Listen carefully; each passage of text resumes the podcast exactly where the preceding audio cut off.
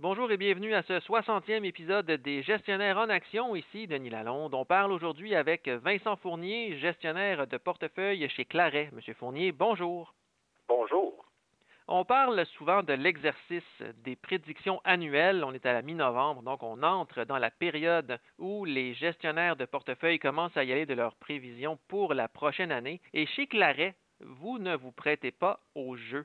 Donc pourquoi est-ce le cas exactement? En fait, c'est un exercice futile qui ajoute très peu, sinon pas de valeur. En fait, c'est plus dangereux de le faire que de ne pas le faire. D'essayer de prédire l'économie ou la direction de la bourse, il y a tellement de vents contraires qui s'affrontent euh, dans différentes directions qu'on pourrait penser d'avoir une certaine euh, capacité de le faire alors que c'est presque impossible de le faire.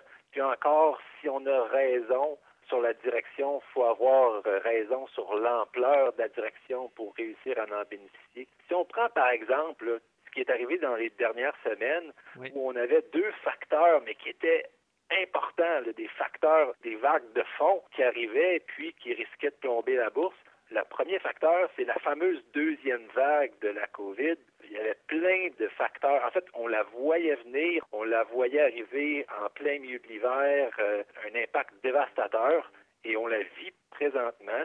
Tout ça combiné avec les élections américaines. Le scénario le plus catastrophique était celui d'une victoire de Biden avec une contestation de Donald Trump. Ce qu'on vit présentement, deux facteurs de fonds importants. Le résultat, tout le monde pensait que la bourse allait descendre si l'un des deux facteurs arrivait. On a une combinaison de deux facteurs négatifs et le résultat est le suivant. La bourse monte et fortement. Mais à ce moment-là, pourquoi on voit quand même beaucoup de gestionnaires de portefeuille qui se prêtent au jeu un peu partout dans les médias? C'est ce que les gens veulent. Les gens ont un intérêt, en fait, les investisseurs, les êtres humains ont un intérêt viscéral pour savoir qu'est-ce que l'avenir va nous amener. Les professionnels le font euh, pour le spectacle. On le fait pour le show, hein, dans le fond. Si on compare un petit peu au golf, le long coup de départ, c'est tellement impressionnant. On dit euh, drive for the show, mais les tournois, comme en gestion de portefeuille, ce qui gagne euh, la course en gestion de portefeuille, c'est la gestion de risque. Ce qui gagne un tournoi de golf, là, c'est les coups roulés, c'est comment un joueur va rouler autour du verre. Donc, drive for the show, putt for the money, c'est la même chose en gestion de portefeuille. Tout ça n'est qu'un exercice médiatique. Et maintenant, avez-vous un conseil à donner aux investisseurs en cette fin d'année 2020 qui a été parsemée de montagnes russes pour euh, les investisseurs? Donc, ça a mis le tempérament des investisseurs à rude épreuve. C'est quoi votre conseil pour cette fin d'année? J'en ai deux. Un, en fait, le deuxième va aider au premier. Le premier, c'est de demeurer investi.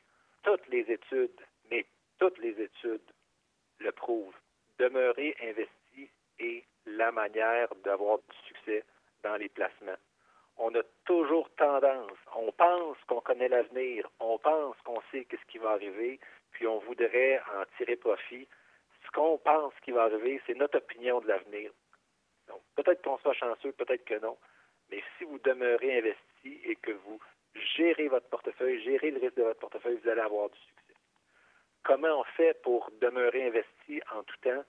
Il s'agit de savoir où garder le focus dans la gestion de notre portefeuille.